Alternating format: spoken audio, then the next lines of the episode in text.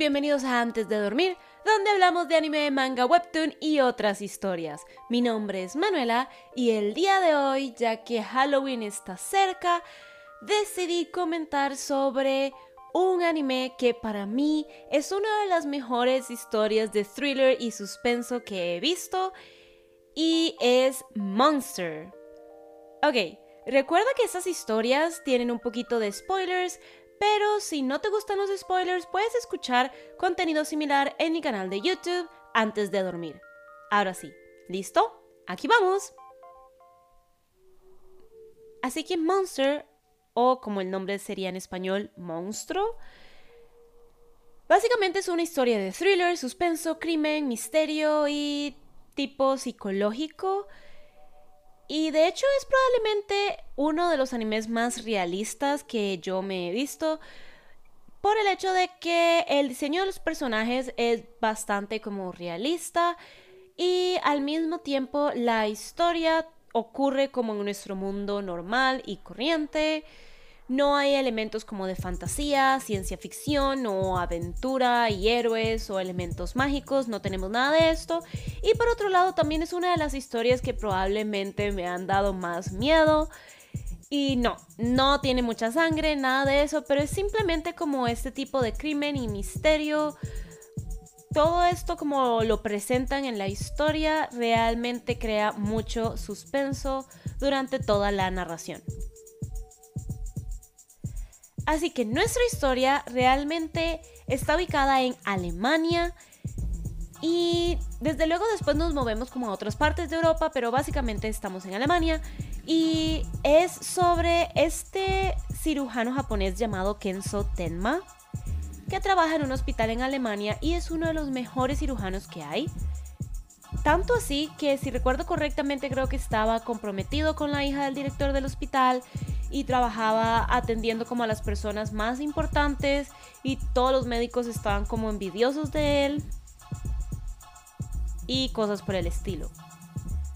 Y una noche, un par de gemelos, una chica llamada Ana y un chico llamado Johan, son traídos al hospital y uno de ellos, Johan, tiene un tiro en la cabeza y necesita cirugía en ese momento pero al mismo tiempo una persona importante como de gran estatus viene al hospital y también necesita cirugía. Y es aquí cuando nuestro protagonista decide como solo dejar de seguir las políticas del hospital y atender y salvar la vida del niño y la salva. Por otro lado, la hermana gemela está como en un estado de shock por una razón que desconocemos y solamente como que susurra la palabra matar y eso es todo. Así que inmediatamente después de esto, lo que ocurre con Tenma es que pierde como su estatus en el hospital y poco tiempo después todos estos doctores que hablaban mal de Tenma fueron básicamente asesinados y los gemelos desaparecen. Así que desde luego el sospechoso principal de todo esto termina siendo Tenma, pero al no encontrar pruebas suficientes para poder culparlo, simplemente lo dejan ir y resulta ser que nueve años después, Tenma se ha vuelto como la persona más importante de ese hospital, básicamente tiene todo bajo su control y dirige el hospital de acuerdo a sus políticas personales y todo parece bien hasta que recibe un paciente el cual salva y este paciente simplemente habla de haber conocido un monstruo. Y ya una vez que este paciente se cura, va a buscar a este tal monstruo y nuestro doctor Tenma va tras él y lo sigue solo para descubrir que el monstruo del cual se estaba hablando era Johan, el niño que él salvó hace nueve años, que resulta ser es un asesino en serie. Mientras que por otro lado, Ana, su hermana gemela, perdió su memoria después del accidente de hace nueve años y vive con una familia adoptiva en otro lugar. Así que Johan, de hecho, le agradece a Tenma por haberlo salvado hace nueve años. Confiesa que él fue quien mató a todos los doctores esos hace nueve años. Y de hecho le agradece a Tenma por haberle salvado la vida y es por esta razón que decide no matarlo y desaparece otra vez. Y es de este punto en adelante que nuestra historia comienza, con Tenma dejando toda su vida atrás para seguir al personaje de Johan, ya que se siente culpable por haberlo salvado y decide atraparlo sin importar el precio que deba pagar. Así que esta historia realmente tiene como 74, 76 capítulos y es un thriller impresionante. Es realmente bastante psicológico, especialmente desde luego alrededor de nuestro protagonista y alrededor del personaje de Johan, que es nuestro asesino en serie. Además de esto, la historia también se va volviendo mucho más oscura a medida que progresa. Así que les voy a contar un poquito más sobre esta historia mientras hablo de los personajes para que entiendan por qué es tan increíblemente buena.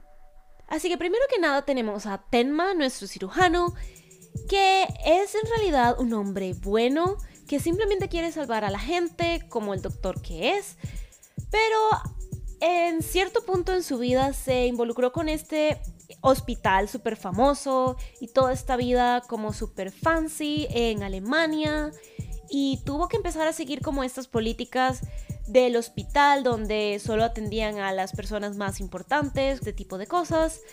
Y pues él realmente no está contento con este tipo de políticas, pero ha vivido con ellas ya durante un tiempo.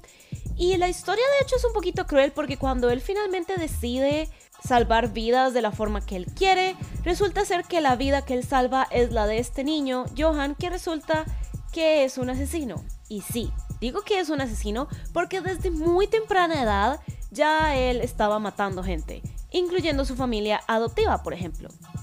Así que Tenma es realmente como un buen tipo y es forzado como a dejar su vida normal atrás para poder perseguir a Johan hasta atraparlo. Y una de las cosas que es más interesante respecto a esta historia es el hecho de que mientras Tenma más sigue los pasos de Johan, más es forzado a abandonar como todas estas cosas buenas que él tiene, es forzado constantemente como a lidiar con cosas tal vez malas o moralmente incorrectas o cosas de este tipo. Y tenemos un montón de personajes secundarios que aparecen durante toda la historia para recordarle lo bueno que él es y de dejar de buscar venganza o de dejar ir a Johan porque él realmente como ser humano es muy bueno y mientras más siga en este viaje, más oscura se va a volver su personalidad y puede inclusive llegar a convertirse en un monstruo si sigue tras Johan. Así que realmente tenemos como esta lucha de el bien versus el mal, todo metido dentro de este personaje. Por el otro lado, tenemos a nuestro antagonista principal que es Johan y que es al que nuestra historia se refiere como monstruo. Es básicamente un hombre joven que es un asesino en serie, desde muy temprana edad. De hecho, incluso desde mucho más atrás, cuando él estuvo en un orfanato y hizo que todo ardiera en llamas. Ya desde más atrás estaba matando gente, pero toda esta historia tiene muchísima más complejidad detrás. Y por otro lado, tengo que decir que también es uno de los personajes que más miedo da en toda la historia. Y todo esto es por el hecho de que parece no tener emociones lo que transmiten los personajes que se encuentran con Johan y lo que le llega a la audiencia de este anime es el hecho de que este personaje tiene como todas estas características de un psicópata en el sentido de que no tiene sentimientos, así que para él todos los humanos son como juguetes y él básicamente está sobre toda la humanidad siendo súper inteligente y frío y libre y cosas por el estilo. Así que básicamente la historia pone como la característica principal de un monstruo como alguien que no siente, por así decirlo. Así que es muy interesante por esa parte. Y por otro lado, también tenemos a la parte opuesta a Johan, que sería Ana, su hermana gemela, que después de haber perdido su memoria de niña debido al trauma en aquel accidente hace nueve años, ahora vive con su familia adoptiva y todo estaba bien hasta que tiene un encuentro con Johan y después con Tenma y todas sus memorias empiezan a salir a la luz otra vez. Y es por esta razón que ella solita empieza este viaje para intentar encontrar a Johan y acabar con él. Especialmente porque ella empieza a recordar todo este temor que ella le tenía a Johan, ya que él incluso mató a su familia adoptiva y hasta se acuerda que estaba tan asustada de él que fue ella quien le disparó a Johan cuando eran niños, haciendo que él tuviera esa bala en la cabeza. Pero desde luego otra vez hay mucha más complejidad detrás de esta parte de la historia. Pero el punto es que este personaje realmente es definido como una niña muy buena, muy dulce, muy agradable, que lleva una vida normal hasta que sus memorias vuelven a resurgir y básicamente empieza un viaje para hacerse más fuerte y a la vez intenta ser como un poco más mala para poder atrapar a su hermano. Y como si esto no fuera suficiente, también nuestra historia se complica montones porque tenemos detectives y policías que están tras Tenma, ya que desde luego creen que él es el asesino, no solo el asesino de los doctores hace nueve años, sino el asesino en serie de la actualidad ya que Tenma está siguiendo a Johan por todas partes y Johan es un experto en no dejar pistas, pero desde luego Tenma no lo es. Así que la policía encuentra pistas de Tenma en todas las escenas del crimen, lo que los lleva a concluir que él es el asesino en serie, así que lo empiezan a perseguir. Y por otro lado, otro de los aspectos que complica nuestra historia es el hecho de que Johan es un personaje muy cambiante, como un camaleón, como que se hace pasar por diferentes tipos de personas y después desaparece. En un punto incluso se asocia con una especie de organización secreta, así que esto involucra muchísimos más personajes mientras la historia transcurre.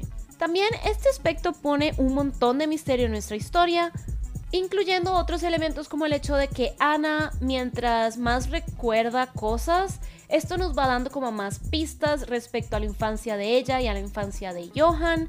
Y desde luego, por otro lado, también está Tenma, que está buscando pistas acerca de la vida de Johan y su pasado para intentar encontrarlo. Y cada vez que encuentran algo, la historia se vuelve más oscura, entramos en temas con niños, huérfanos, guerra, experimentos humanos y cosas de este estilo, incluyendo libros para niños. Y esto es muy importante porque uno de los libros para niños que es presentado en la historia es el monstruo sin nombre. Y básicamente es como una metáfora del personaje de Johan, pero también es un libro que tiene que ver mucho con su pasado y es el que nos va a dar las primeras emociones del personaje de Johan durante la historia, ya que este libro representa como una especie de momento traumático para él. Así que poco a poco a medida que vamos encontrando más sobre el personaje de Johan, la historia va obteniendo muchísimo más suspenso. Y también por el hecho de que muchos personajes son introducidos poco a poco y tenemos este sentimiento de que en algún momento puede que mueran, ya que todos los personajes que entran en contacto con Johan en algún momento terminan muriendo, entonces todo esto suma al suspenso de toda la historia y a la oscuridad que vamos a obtener a medida que la historia avanza. Y ahora, hablando un poquito más de nuestro título, que es Monstruo, como ya dije anteriormente, desde luego está relacionado al personaje de Johan, ya que todo el mundo se refiere a él como el monstruo, pero también para el final de la historia, este concepto gana como muchísima más fuerza y se vuelve muchísimo más profundo, porque la historia lo hace ver como que Johan no era el único monstruo dentro de toda la narración, sino más bien como que cualquier persona podría ser un monstruo, más o menos. Y además de esto, también gana muchísima más profundidad como en el final, ya que encontramos pedazos del pasado de Johan involucrando a su papá, a la mamá y como algunas acciones que tal vez fueron como las primeras en transformar a Johan en el asesino que él termina siendo. Y de hecho, hablando de este final, la verdad es que la historia tiene un final estupendo. Es como relativamente feliz, a la vez un poco realista y abierto ya que, como dije antes, el concepto de monstruo queda como hasta el puro final. Y nos deja pensando un poco sobre Johan, sobre su familia, sobre Tenma, sobre todo lo que ha pasado. En general es un final muy bueno, como que cada personaje realmente recibe lo que le corresponde.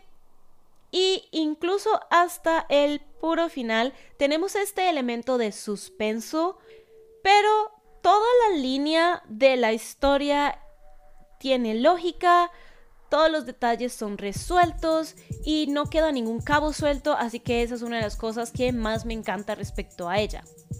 Así que esta increíble historia fue hecha por Naoki Urasawa. De hecho, otro de los títulos como lo pueden encontrar es Naoki Urasawa's Monster, como el monstruo de Naoki Urasawa. Y sé que también tiene un manga, de hecho así fue como empezó esta historia, pero el anime realmente sigue muy bien la historia del manga. Y fue producido por Madhouse y de hecho salió en Japón alrededor del 2004, por allí, así que es un poquito viejo, pero realmente vale la pena verlo. Tenemos increíble desarrollo de personajes, sobre todo para Ana y para Tenma, es una de las cosas que más me gusta también el diseño de la historia, como mencioné antes, es realmente genial. La música acompaña perfectamente los momentos de suspenso. Y la historia no tiene como un ritmo rápido, pero tampoco es un ritmo lento. Así que realmente da chance a que uno pueda entender bien la historia y captar cada detalle que se va explicando en ella. Ok, esto fue todo para la reseña del día de hoy. De hecho, es una historia que para mí es bastante complicada, ya que está llena de detalles y símiles y metáforas y misterio y cosas por el estilo, pero si estás dentro de este tipo de historia como thriller, realista, suspenso, etc., entonces definitivamente deberías chequearla porque está increíble. Y pues espero que hayan disfrutado demasiado de este episodio y que esperen con ansias el próximo. Muchísimas gracias por haberme escuchado y hasta la próxima. ¡Chao!